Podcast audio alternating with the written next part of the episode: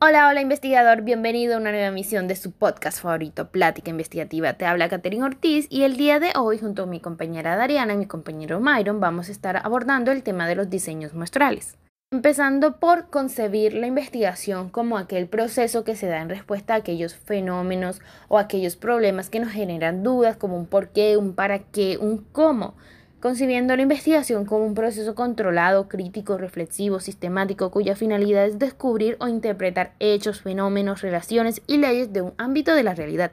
Teniendo en cuenta la amplitud de los espectros que podemos abordar, nacen técnicas y herramientas que nos facilitan este proceso, como lo cual es el muestreo. El muestreo es una herramienta para determinar qué parte de la población debe examinarse para hacer inferencias respecto a la misma, concebiendo de este modo la muestra adecuada como una versión simplificada de la población que cuenta con sus rasgos básicos.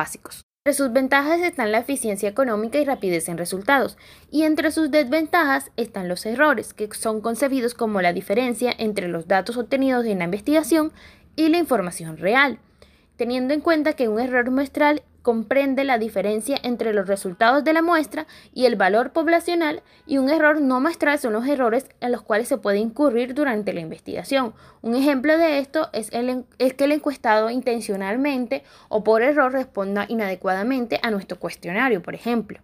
Espero sigan aprendiendo mucho junto a mis compañeros.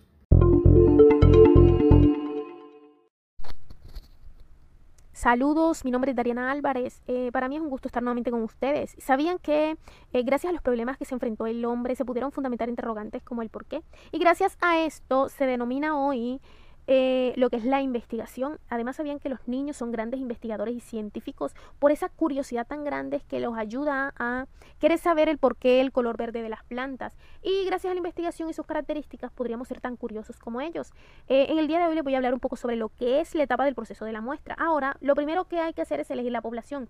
Imaginemos que Cincelejo es nuestra población y que queremos estudiar el índice de educación de los niños de bajos recursos. Entonces necesitamos un barrio, una muestra, algo pequeño. Vamos a elegir lo que es Costa Azul, un barrio de Cincelejo, esta va a ser nuestra muestra. Ahora, dependiendo del conocimiento que tengamos de nuestra muestra, va a definirse si es probabilística o no probabilística.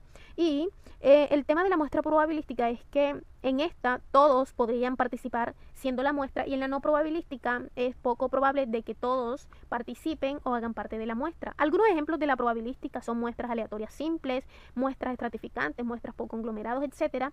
Y la no probabilística son muestras por conveniencia, muestras según criterio y muestras por cuota. Esto sería todo por hoy. Muchísimas gracias, que tengan feliz día. Buenas. Siguiendo un poco más la dinámica para ampliar los conocimientos, nos adentramos un poco más acerca sobre las razones para aplicar la estratificación, debido a que es muy importante seguir estos puntos para poder lograr con éxito eh, todo este trabajo. Eh, a continuación hablamos sobre la precisión en algunas subdivisiones de la población, ya que así se puede tratar cada subdivisión como una población por sí sola. También se dice que es importante eh, para las convivencias de tipo administrativo. Eh, también tenemos en cuenta cuando los problemas de muestreo difieren marcadamente en diferentes partes de la población. Y por último, también porque así se obtiene una mayor precisión en los estimadores de las características de toda la población, debido a que los estratos suelen ser más homogéneos que la población. Muestreo por conglomerados. Es utilizado generalmente cuando no existe una lista de todos los elementos de la población o cuando es muy, costoso obtenerla. Eh, también cuando la población es grande, eh, dispersa en una región muy extensa, pues es mucho más fácil eh, desarrollar este tipo de, de actividades. Abarcar toda la población mucho más rápido, mucho más claro y conciso. Esto se da dividiendo la población en grupos y asimismo llevando el censo eh, completo a cada uno de los conglomerados. Las unidades eh, muestrales son conglomerados por elementos y así pues se puede obtener mucho más fácil los resultados abarcados en el menor tiempo disponible.